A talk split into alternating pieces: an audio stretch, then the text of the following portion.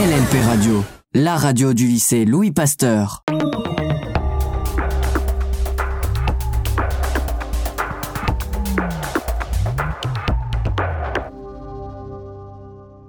Et voici la revue de presse avec ce matin la pénurie d'essence au Royaume-Uni.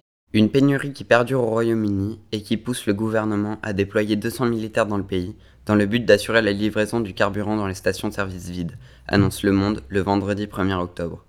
Le quotidien déclare que ces pénuries sont les dernières conséquences en date de la pandémie et du Brexit. The Independent décrit quant à lui les tensions que suscite le manque d'essence dans le pays, avec notamment de nombreux embouteillages, tout à l'appui, qui selon le quotidien serait dû à la panique suscitée par l'événement et la réaction irrationnelle de certains automobilistes partis faire des réserves de carburant.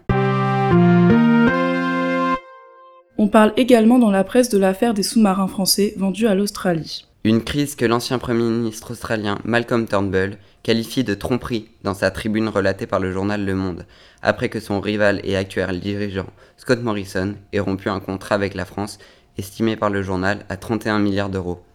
Le Point affirme que le contrat des 12 sous-marins à propulsion diesel a été rompu en faveur de Joe Biden et des États-Unis. Libération sort, de son côté, un récit du déroulement de ce contrat du siècle, transformé en fiasco industriel et politique. On continue avec du sport et le Paris-Roubaix qui s'invite au calendrier cycliste à une date inhabituelle. La plus mythique des classiques se déroulera ce dimanche et accueillera pour la première fois une course féminine sur le tracé pavé avec une version réduite, mais un plateau qui ne manque pas de prestige, affirme France Info, tandis que l'équipe déclare que les coureuses attendaient l'événement depuis longtemps. Chez les garçons, les Belges Wood van Aert et Mathieu van der Poel, décevants en championnat du monde de la semaine dernière, sont placés comme favoris par France Info.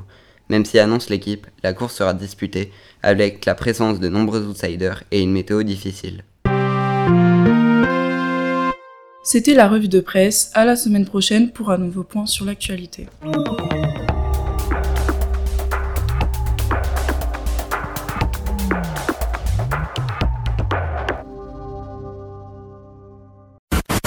LNP Radio, la radio du lycée Louis Pasteur.